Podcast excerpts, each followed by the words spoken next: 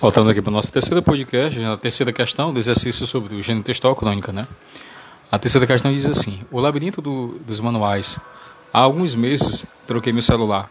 Um modelo lindo, pequeno, prático. Segundo a vendedora, era capaz de tudo e mais um pouco. Fotografava, fazia, fazia vídeos, recebia e-mails e até servia para telefonar.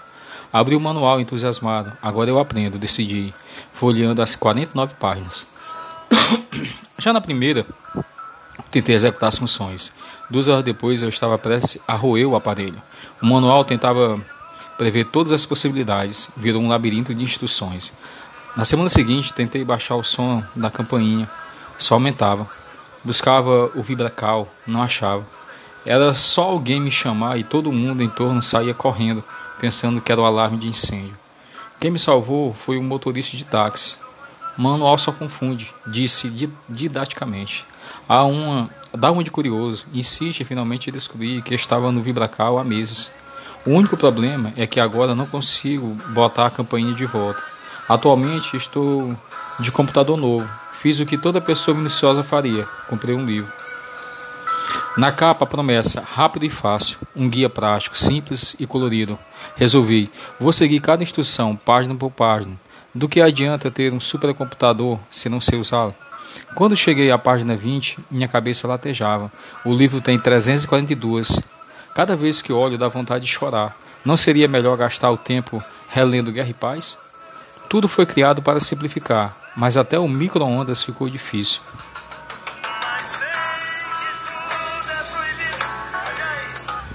A não ser se a, a não ser que eu queira fazer pipoca, que possui sua tecla própria, mas não posso me alimentar só de pipoca ainda se, emagrece, ainda se emagrecesse. E o fax com secretária eletrônica?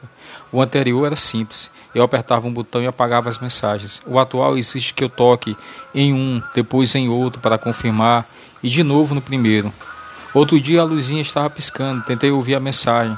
A secretária disparou todas as mensagens desde o início do ano. Eu sei que para a garotada que está aí, tudo parece muito simples, mas o mundo é para todos, não é? Talvez alguém é, dê aulas para entender manuais, ou o jeito seria aprender só aquilo de que tem realmente necessidade e não usar todas as funções.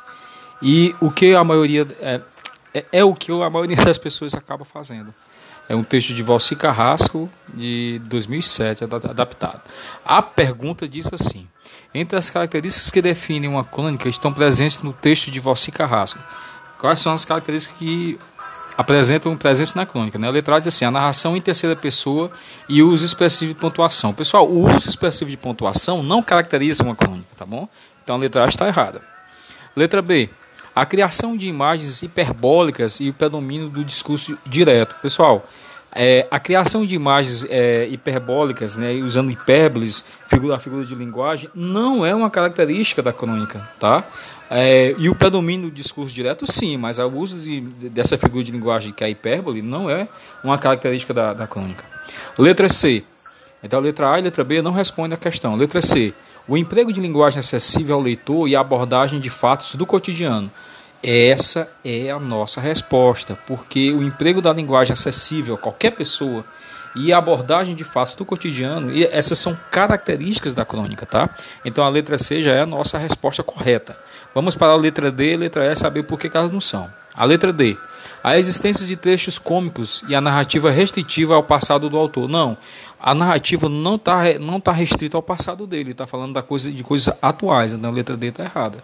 A letra E, a ausência de reflexões de cunho pessoal e o emprego de, de linguagem em prosa poética. Pessoal, prosa poética não tem nada a ver com, com crônica.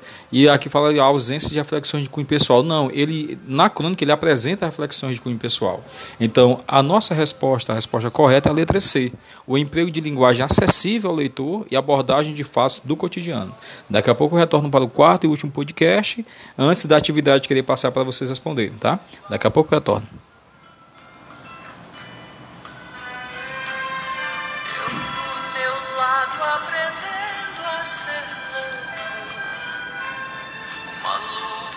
Total.